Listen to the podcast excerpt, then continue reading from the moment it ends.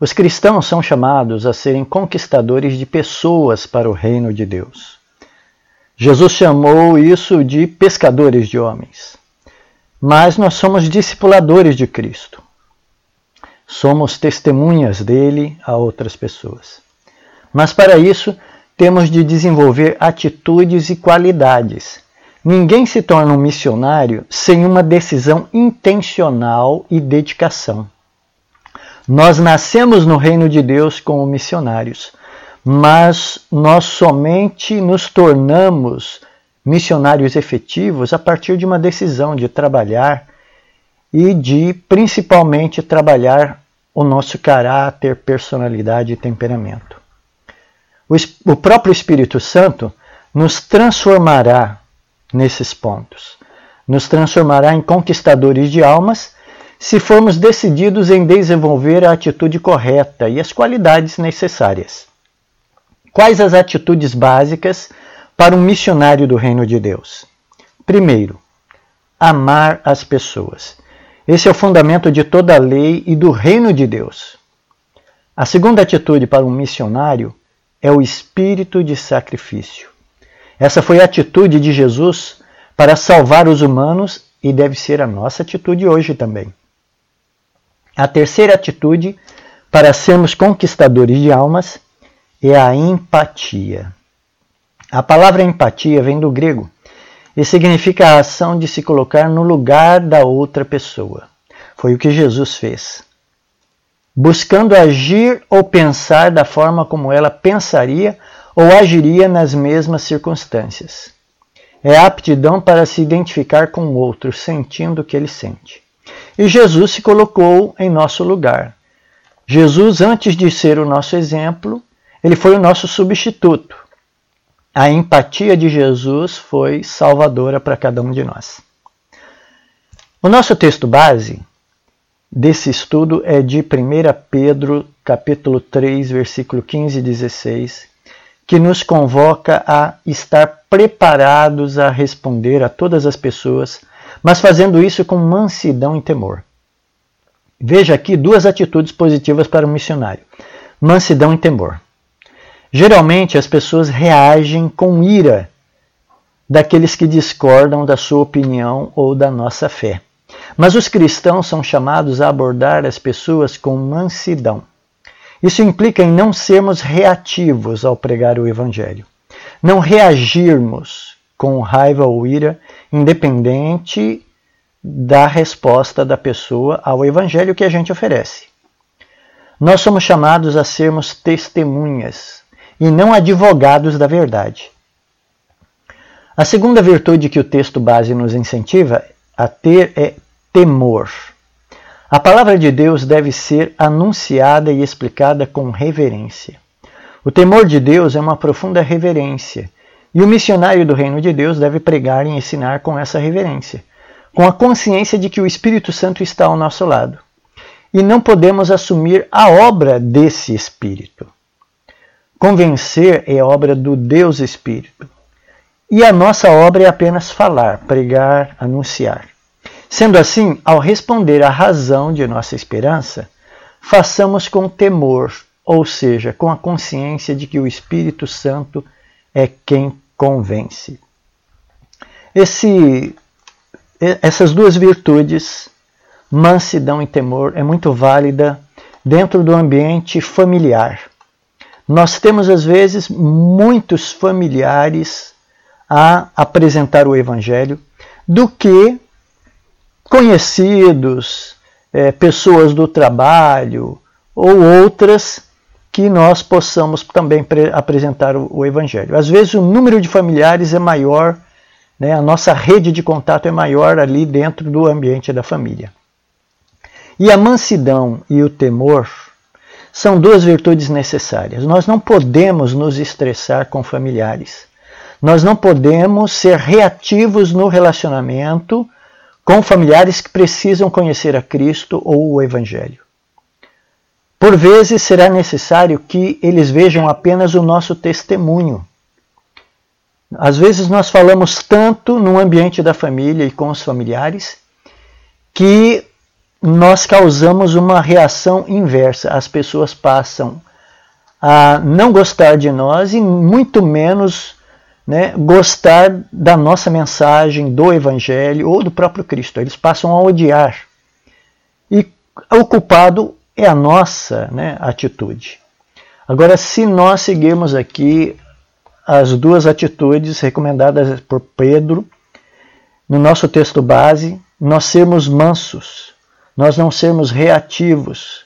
O ambiente familiar é muito propício para a discórdia, por quê? Porque nós somos pessoas íntimas.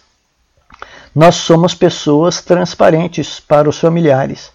E aí nós ficamos mais à vontade, e nesse ficar à vontade nós falamos coisas que não devíamos.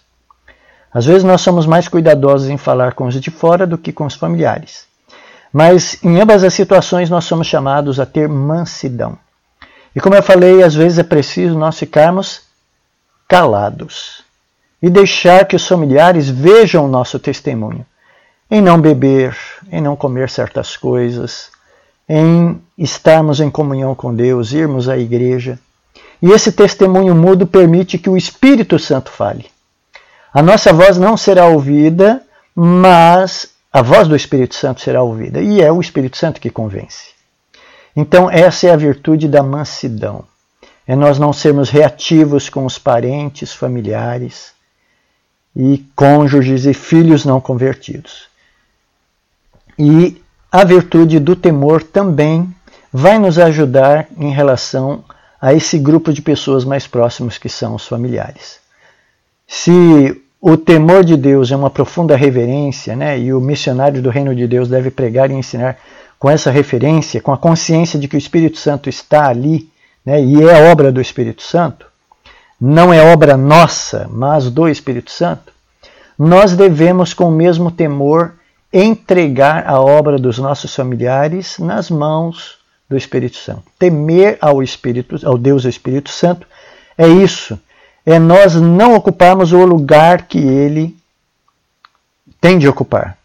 Porque o lugar que o Espírito Santo ocupa com os nossos familiares, parentes, cônjuges e filhos não convertidos é a obra de convencê-los. E às vezes a gente bate boca tentando convencer familiar e essa não é a nossa obra.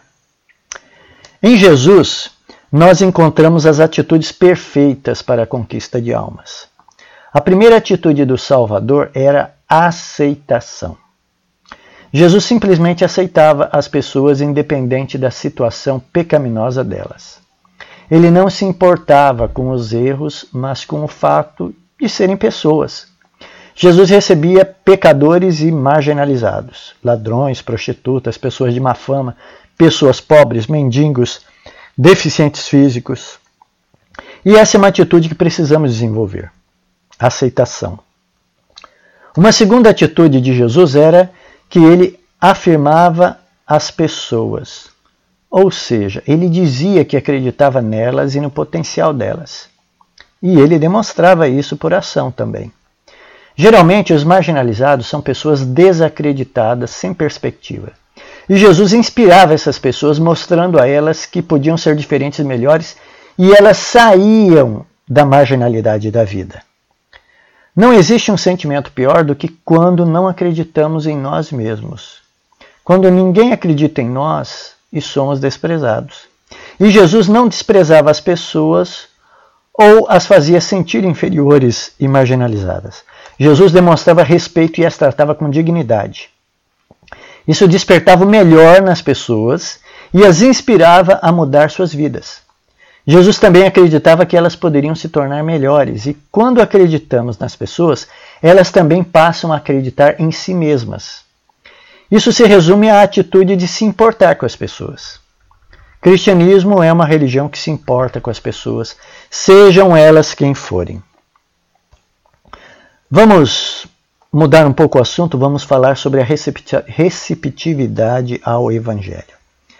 O episódio de Jesus em Samaria, ali com a mulher samaritana, no Evangelho de João, capítulo 4, tem uma preciosa lição para nós entendermos onde Deus quer que levemos o Evangelho. Samaria era o último local que os discípulos imaginavam que teriam de pregar. Você já sabe, os judeus desprezavam os samaritanos, odiavam né, o povo e nem sequer passavam naquela região. Mas Jesus enxergava nas pessoas oportunidades. Hoje não importa o local se ali houver pessoas. E é onde Deus quer que o evangelho esteja sendo pregado. Às vezes avaliamos o sucesso de uma campanha evangelística ou de um trabalho missionário pelo local. Mas Jesus nos ensina nesse episódio que devemos avaliar através das pessoas. Onde houver almas, ali será o local para investirmos os nossos esforços. Nós temos muitos bairros ignorados por causa do preconceito. E quando nossos olhos são ungidos pelo Espírito Santo, veremos as possibilidades onde todos os outros veem dificuldades. Precisamos aprender a olhar para as pessoas com os olhos de Jesus. E isso é um dom do Espírito Santo. No relato de Jesus em Samaria, vemos o Mestre se aproximando de uma pessoa improvável, uma mulher. Quais as chances de sucesso? Nenhuma. Homens não deveriam conversar com mulheres sozinhas lá no primeiro século, no tempo de Jesus. O texto diz que os discípulos chegaram e se admiraram de, de ver Jesus conversando com uma mulher. João capítulo 4, verso 27. E por que Jesus investiria em uma mulher que não era popular na cidade, mas tinha uma má fama? Ela tinha uma fama ruim. Por que, que Jesus investiu nessa pessoa? Quem iria ouvir uma mulher de moral duvidosa? Mas Jesus enxergava o que nós não enxergamos. E o que enxergamos, Jesus ignorava. É dito que depois que a mulher anunciou a Jesus na cidade, muitos samaritanos daquela cidade creram nele. João capítulo 4, verso 39. Ela havia conseguido o que nem o melhor dos discípulos conseguiria. Se não fosse o testemunho daquela mulher, Jesus não teria sido ouvido pelos samaritanos. Foi porque ela foi para a cidade, deu o testemunho dela, é que os samaritanos vieram numa multidão para ouvir Jesus. Jesus sabiamente recrutou uma samaritana como a primeira evangelista em Samaria. Quem iria recrutar uma mulher adúltera com vários casamentos mal-sucedidos e de moral duvidosa, para ser uma evangelista. Ninguém a não ser Jesus faria isto. Hoje nós não fazemos isso. Isso porque Jesus não levou em conta seus defeitos, mas suas virtudes. Jesus confrontou aquela mulher com seus pecados, repreendeu brandamente suas más ações, mas mesmo assim a inspirou a ir à cidade e ser uma testemunha e ser sua primeira evangelista contando as boas notícias ao povo. Quando Jesus estava retornando ao céu antes de sua ascensão, ele disse, aspas, serão minhas testemunhas tanto em Jerusalém como em toda a Judéia e Samaria e até os confins da terra. Fecha aspas. Atos capítulo 1, verso 8. E assim Jesus colocou Samaria no mapa da missão evangélica. O lugar que os judeus haviam ignorado e desprezado, Jesus escolheu para os apóstolos irem evangelizarem definitivamente e Filipe foi à cidade de Samaria e anunciava Cristo ao povo dali. As multidões unânimes davam atenção às coisas que Filipe dizia, ouvindo-as e vendo os sinais que ele fazia. Atos capítulo 8, versículos 5 e 6. O sucesso de Filipe foi seguir a ordem de Jesus. O mestre já havia preparado o coração dos moradores da cidade. E agora Filipe foi para os batizar e os fazer discípulos de Jesus. E hoje nós somos chamados a ir aos locais improváveis e pregar o Evangelho aos improváveis. Em uma das parábolas, Jesus usou o termo para definir por onde deveria, deveríamos ir e pregar o Evangelho. Em Mateus capítulo 29, verso 9, ele diz assim, abre aspas, Vão, pois, as encruzilhadas dos caminhos e convidem para o banquete todos os que vocês encontrarem, fecha aspas. Mateus capítulo 22, verso 9. A nossa missão hoje estão nos lugares que ninguém quer ir ou nos lugares inacessíveis, nas encruzilhadas dos caminhos. Algumas versões bíblicas dizem nos caminhos e valados. Onde houver pessoas, ali estará a missão do cristão. Como Jesus foi a Samaria, Sidom e a terra dos cananeus, assim nós hoje somos chamados a ir nos locais ignorados e às pessoas marginalizadas.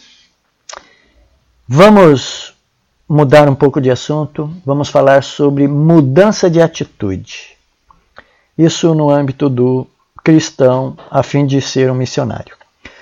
Nossa postura e atitude diante das pessoas contam muito para o sucesso de nosso ministério pessoal. Muito de nosso insucesso no primeiro contato com as pessoas determina como elas reagirão diante do nosso convite para um estudo ou uma visita à igreja. As pessoas irão reagir de forma diferente à nossa postura e atitude. Uma pessoa evangélica que já conhece a Cristo irá nos achar pretensiosos se oferecermos a ela estudarmos a Bíblia ou ela mudar de igreja. É preciso muita sabedoria nesses casos. Mas uma pessoa que não conhece a Bíblia, mesmo que seja religiosa, terá uma resposta diferente para a mesma proposta de estudar a Bíblia. Sendo assim, é preciso sabedoria ao se aproximar das pessoas e conhecer o perfil daquela pessoa. Se ela é uma pessoa evangélica, se ela é uma pessoa religiosa, mas não praticante, nós temos de conhecer o perfil das pessoas que nós abordamos e a partir daí traçar uma abordagem de forma a não causar uma má impressão. Para os evangélicos, você não pode parecer arrogante ou pretensioso querendo ensinar algo que eles já conhecem, mesmo que eles não conheçam muito.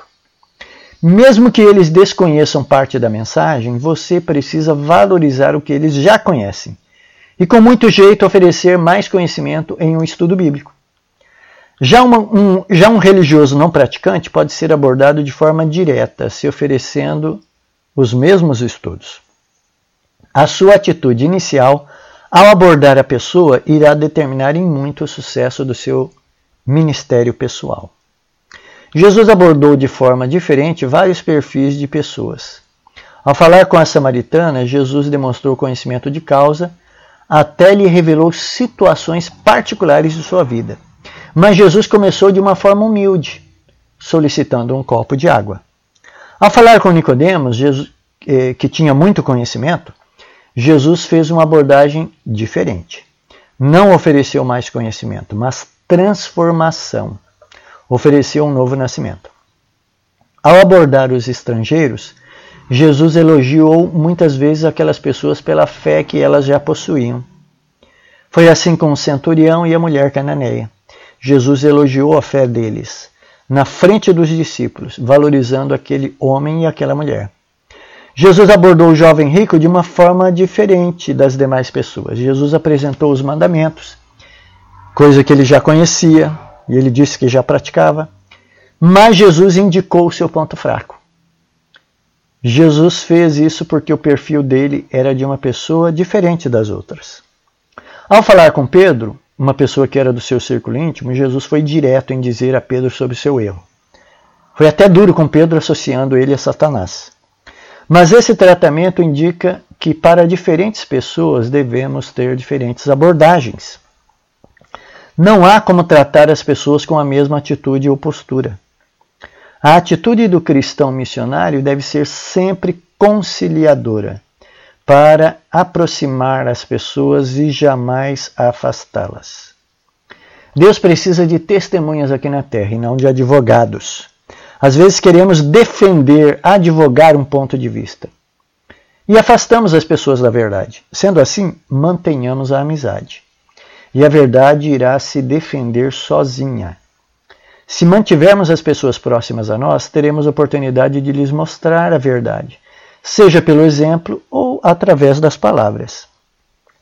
Quando Jesus conversou com a mulher samaritana, ela iniciou perguntando onde eles deveriam adorar. No templo em Jerusalém ou no templo em Samaria? Essa era uma questão doutrinária. E Jesus fugiu da discussão apresentando uma resposta que não afastaria a mulher. Jesus disse, aspas, os verdadeiros adoradores adorarão o Pai em espírito e em verdade porque o Pai procura a tais que assim o adorem. Fecha aspas. João capítulo 4, verso 23.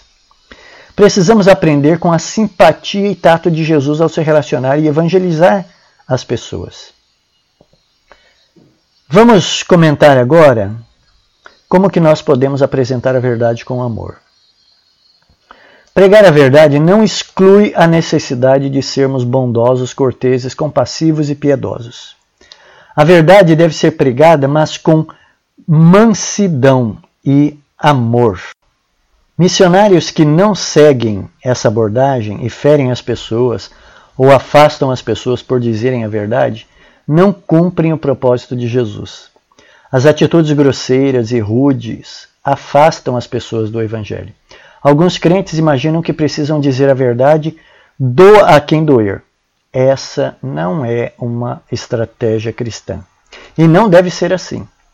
A Bíblia diz que, abre aspas, como maçãs de ouro em bandejas de prata, assim é a palavra dita ao seu tempo, fecha aspas. Provérbios 25, verso 11. Não se deve dizer a verdade sem amor ou mansidão. Às vezes é preciso esperar para se dizer a verdade, até que a pessoa esteja pronta.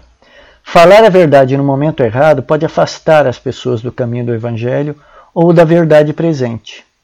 O apóstolo Paulo nos lembra que devemos seguir a verdade com amor. Efésios 4, verso 15. Às vezes será necessário concordar com as pessoas em pontos estratégicos, mesmo que nossa compreensão não seja aquela, para que mantenhamos o relacionamento. Por exemplo, quando iniciamos uma aproximação com uma pessoa para lhe revelar o Evangelho, muitas vezes temos de estabelecer afinidades com aquela pessoa. Por vezes a pessoa gosta de futebol e você não se interessa o bastante. Mas para estabelecer pontos de contato e afinidade, você começa a falar sobre futebol, sobre os times e tudo mais. Isso não é falsidade, isso é se interessar pelos que os outros gostam. Afinal, eu não sou o centro das atenções. Eu tenho de compartilhar o interesse dos outros. Quando demonstramos interesse pelas pessoas, abrimos as portas do coração dessa pessoa. E isso não se trata de estratégia, mas de interesse real pelas pessoas. E compartilhar suas alegrias e tristezas. Paulo, escrevendo aos crentes de Tessalônica, ele diz: Devemos sempre dar graças a Deus por vocês, como convém, pois a fé que vocês têm cresce cada vez mais, e o amor que todos vocês têm uns pelos outros vai aumentando. É por isso que nós mesmos nos orgulhamos de vocês nas igrejas de Deus por causa da perseverança e da fé que vocês demonstram em todas as perseguições e tribulações que estão suportando. Fecha aspas. 2 Tessalonicenses, capítulo 1, versos 3 e 4. Essa fala de Paulo não era uma estratégia ou falsidade, mas elogio sincero. Paulo incentivava os crentes a destacar o melhor daquela congregação. E assim deve ser conosco ao apresentar a verdade às pessoas. Uma atitude positiva, sincera, amorosa irá abrir as portas do coração ao Evangelho. Mas a arrogância, o mau humor e dureza nas palavras só afastarão as pessoas.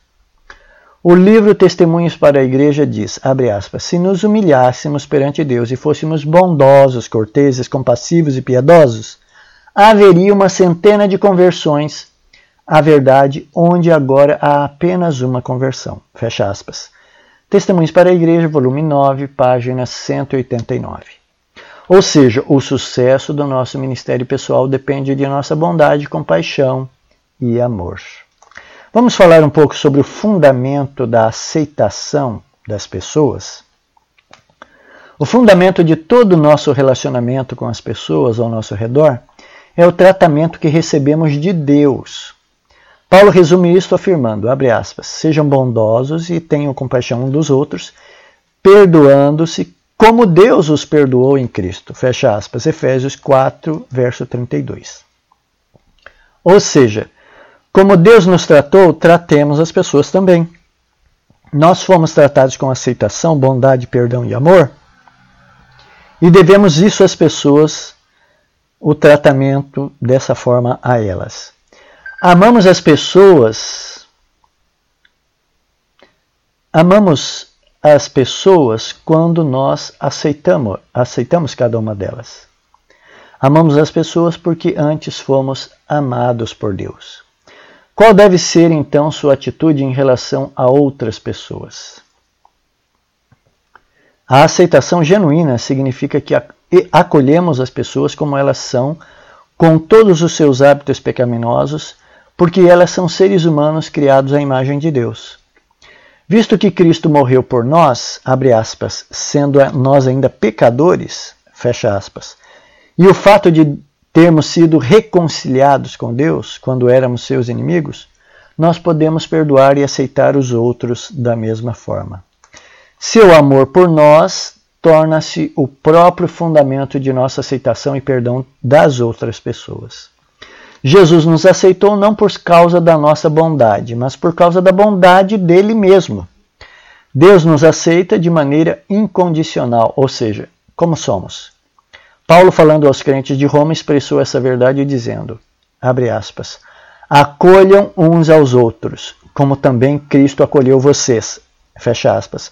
Romano 15, verso 17. Apesar disso, ele não nos deixa como somos, mas nos transforma. Isso significa que antes de tentar mudar as pessoas ou doutrinar as pessoas, temos de aceitá-las e trabalhar com elas como elas são. Cabe a Deus transformar as pessoas. A nós cabe ensinar o Evangelho ou testemunhar de Jesus. Cristo nos aceitou para que pudéssemos aceitar os outros.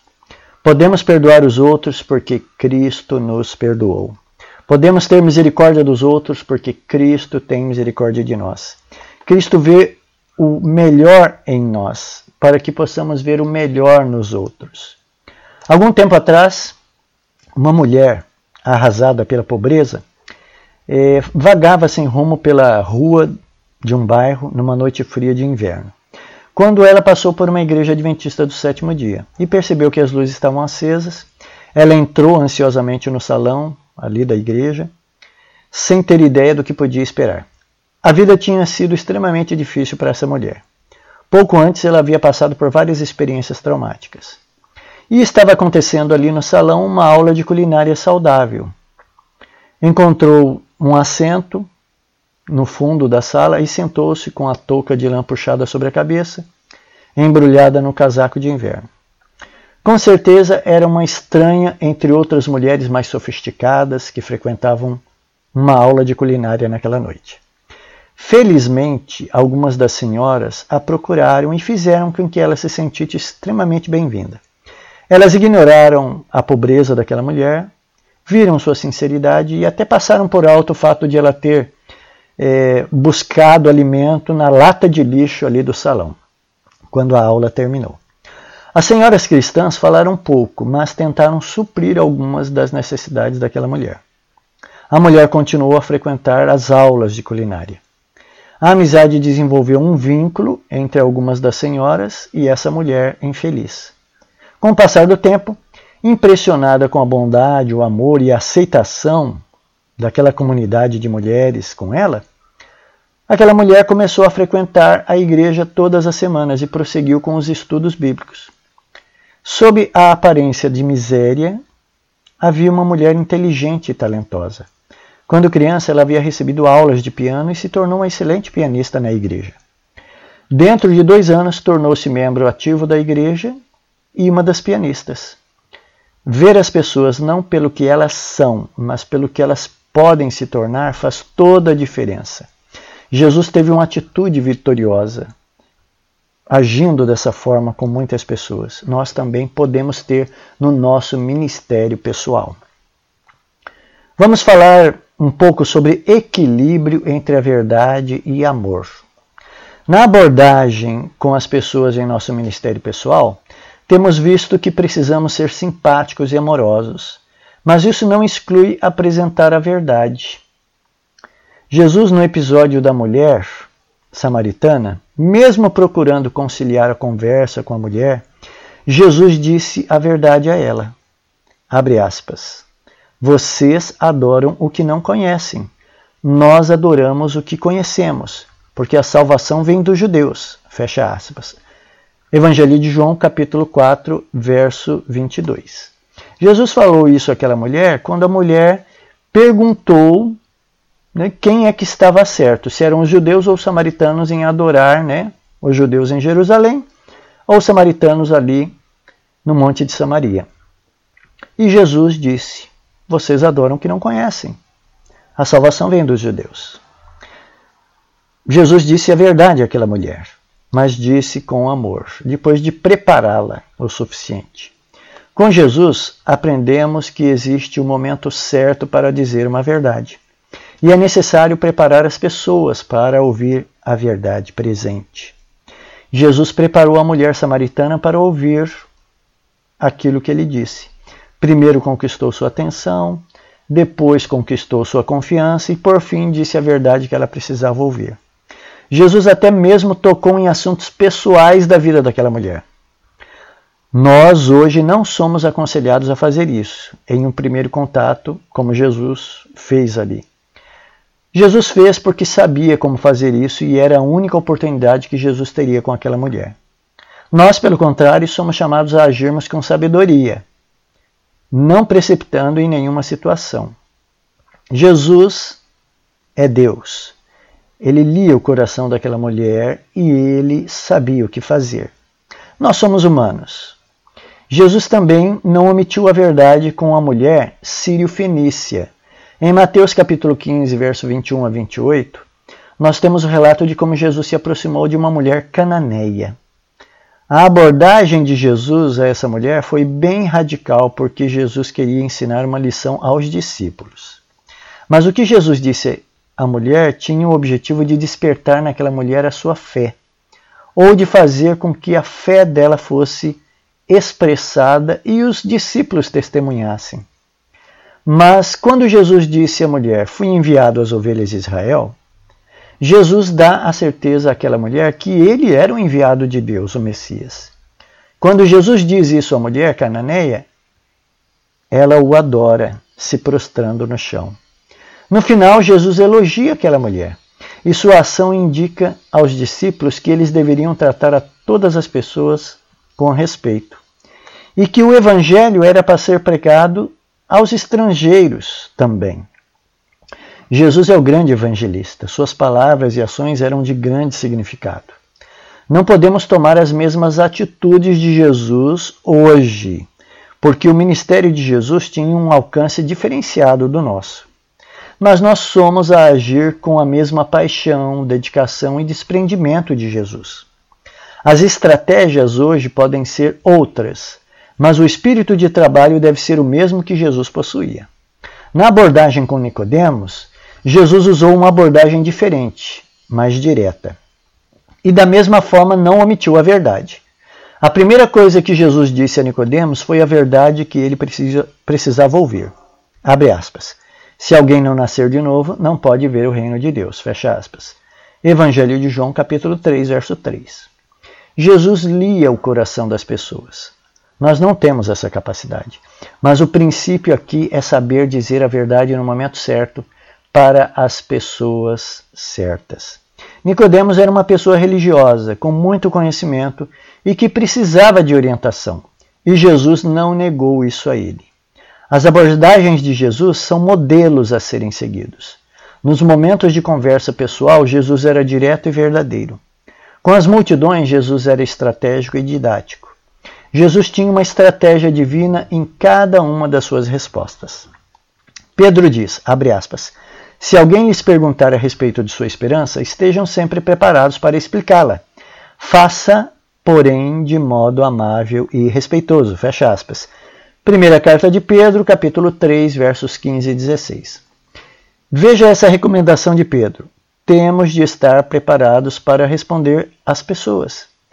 E cada pessoa, de acordo com o seu perfil, teremos de usar uma abordagem para explicar o Evangelho. Você não pode apresentar os ensinos evangélicos da mesma forma a uma pessoa idosa ou um jovem. As perguntas e pensamentos serão diferentes. Há pessoas com conhecimento prévio da Bíblia, outras sem conhecimento. Enfim, estejamos preparados para cada uma das variadas situações e perfis diferentes de pessoas.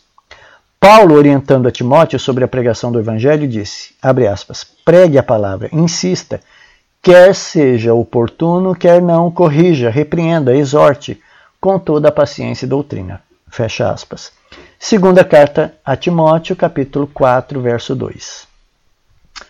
O sacerdócio real de Cristo aqui na terra seus discípulos do século XXI, suas testemunhas serão pessoas mansas e pacientes. A partir do momento que você peca contra uma pessoa porque se irou ou se irritou, perdemos a essência da missão. A Bíblia diz, abre aspas, irai-vos e não pequeis, fecha aspas. Efésios capítulo 4, verso 26. Veja que podemos nos irritar e até nos irar com as injustiças e mentiras desse mundo mas não podemos pecar com as pessoas. Isso quer dizer que podemos nos irar com a atitude de algumas pessoas, mas não podemos pecar contra elas. Saibamos separar a atitude e comportamento das próprias pessoas. Você já deve ter ouvido isso. Deteste o pecado, mas ame o pecador. Vamos concluir a nossa revisão, aqui o nosso estudo o livro Desejar de Todas as Nações diz, abre aspas, o maravilhoso amor de Cristo abrandará e subjugará os corações, quando a simples repetição de doutrinas nada conseguiria. Fecha aspas. Livro Desejado de Todas as Nações, página 826. Precisamos ensinar, pregar e falar mais de Jesus. As doutrinas serão entendidas como consequência disto. Amor gera amor.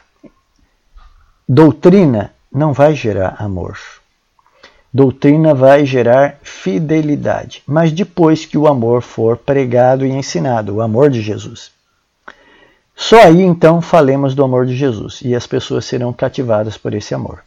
A primeira coisa que devemos apresentar em nosso ministério pessoal, na pregação e ensino do Evangelho, é a Cristo. Se fazemos o inverso, teremos pessoas não comprometidas e que abandonarão a verdade do Evangelho. O livro Obreiros Evangélicos traz a seguinte declaração: abre aspas. O próprio ato de olhar para o mal nos outros desenvolve o mal em que em quem olha. Detendo-nos sobre as faltas das pessoas, somos transformados na imagem dessas pessoas. Mas contemplando Jesus, falando do seu amor e da perfeição do seu caráter, imprimimos em nós as suas feições. Fecha aspas. Obreiros Evangélicos, páginas 479. Cada pessoa é aquilo que ela observa do mundo e das pessoas ao seu redor. Se nos demoramos na contemplação de Jesus e na sua vida, seremos como Jesus. Mas se nossa vida se concentra em observar as pessoas e o mal nas pessoas, falar das pessoas e nos demorar na vida dos outros, nós espelharemos os defeitos dessas pessoas. Então falemos de Jesus e olhemos para Ele, para que sejamos missionários com uma mensagem de paz e esperança.